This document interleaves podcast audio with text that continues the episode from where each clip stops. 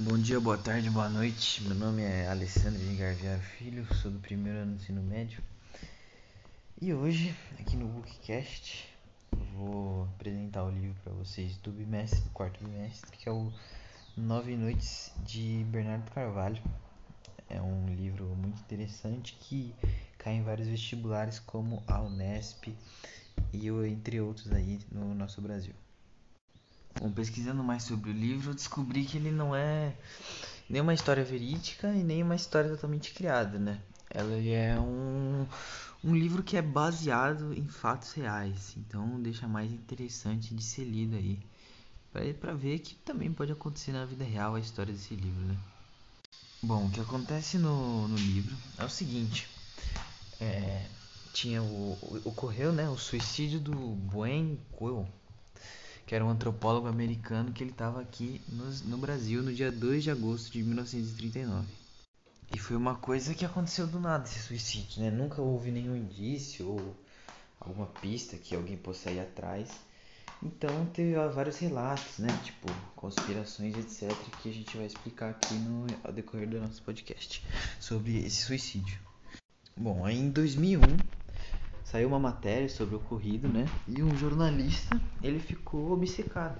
Ele ficou é, obcecado pela história do, do antropólogo e quis pesquisar sobre e ficou obcecado mesmo para saber o que aconteceu nessa morte. Né?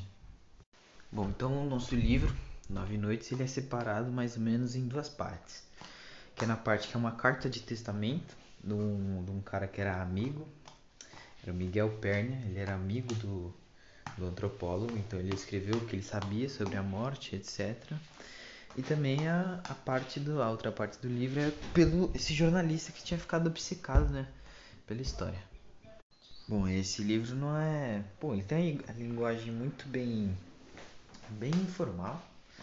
Bem formal não, mas é tipo uma mistura de formal com informal que é bem você consegue entender as palavras, mas a história é meio confusa. Então, assim, é fácil e também é difícil de, de você ler ele. Então, é um livro mediano de se ler assim.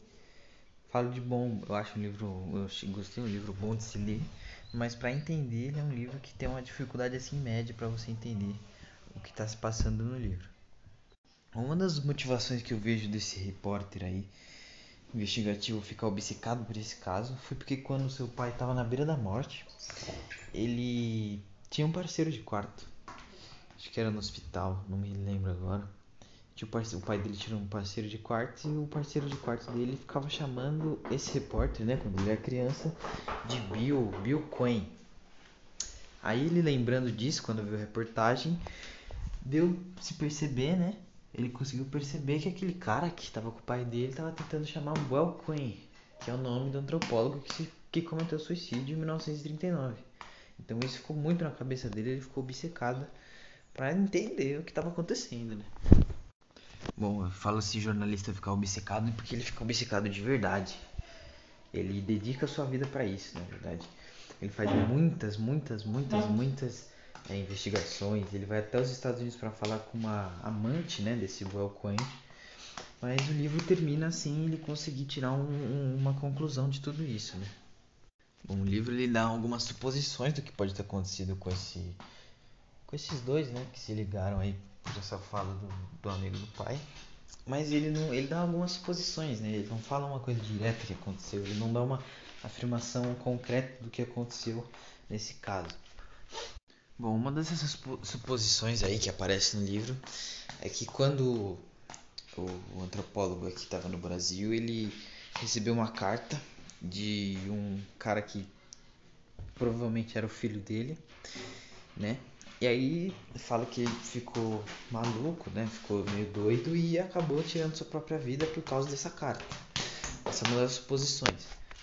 Bom, tem a suspeita também que ele se matou porque ele tinha sífilis, ele tinha se. Ele afirma, isso é afirmado, que ele se envolveu com uma prostituta nova-iorquina, que é a mãe desse filho, né, que eu acabei de falar, que mandou a carta para ele. E aí tem vários outros rolos com outro homem nessa história. Então é uma coisa que eu não vou explicar aqui, mas essa é uma das, uma das suposições, né? Tanto fala também que ele estava muito doente porque ele escreveu na sua carta que era para tomar cuidado com a carta porque ele estava com a doença e era contagiosa, então quem pegasse aquela carta para ler podia transmitir essa doença para ele e acabar ficando doente que nem o, o, o antropólogo. Bom, ele veio ao Brasil para pesquisar sobre algumas umas tribos indígenas, né? E foi lá que ele se matou. Aí, como ele se matou perto dos índios, né? Os, indi os indígenas acabaram fugindo ali do local porque eles estavam com medo de alguém acusar eles, né? O pessoal que foram, foi, foram lá visitar, né? Visitar não, mas tipo, viu os policiais, etc., que foram averiguar o corpo, etc., é, é, suspeitar dos índios, né? Por, pelo, pelo, pelo ato. E o antropólogo ele se matou de uma, uma forma muito brutal, né? O livro fala que ele se cortou em várias partes do seu corpo e depois ele se enforcou, né? Aí ele deixou sete cartas, né? Escritas para muitas pessoas, para sete pessoas, né? O engraçado é que ele não deixou nenhuma para sua irmã e nem para sua mãe, mas ele deixou pro cunhado dele uma carta.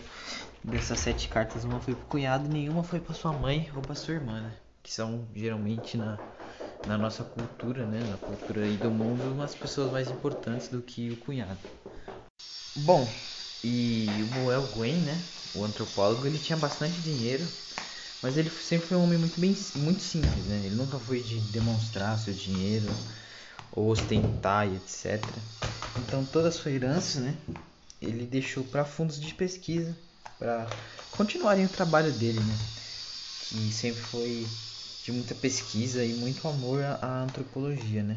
Então todos os seus fundos aí, todo o dinheiro que ele arrecadou na vida ou que ele herdou, não fala isso no livro como ele ganha esse dinheiro, é, foram deixados para fundos de pesquisa na parte antropóloga, né? Ficou onde ele trabalhava. Bom, e o livro Nove Noites, ele é explicado porque o Manuel Perna, que era um amigo, né, um colega do, do Boyle Quinn. Ele teve nove noites de, de conversa, né, de diálogos assim, com o, o Boyle Quinn. E por isso o nome do livro é Nove Noites, né? Que é uma das partes do livro são os relatos dessas nove noites que o Miguel Perna viveu com o Quinn, com o antropólogo americano. E bom, é isso. O livro é muito bom, recomendo. É um livro que é muito pedido em vestibulares. É importante ler para conseguir passar em vários vestibulares aí. E é isso. Muito obrigado por assistir. Espero que vocês gostem aí. Muito obrigado. Tchau, tchau.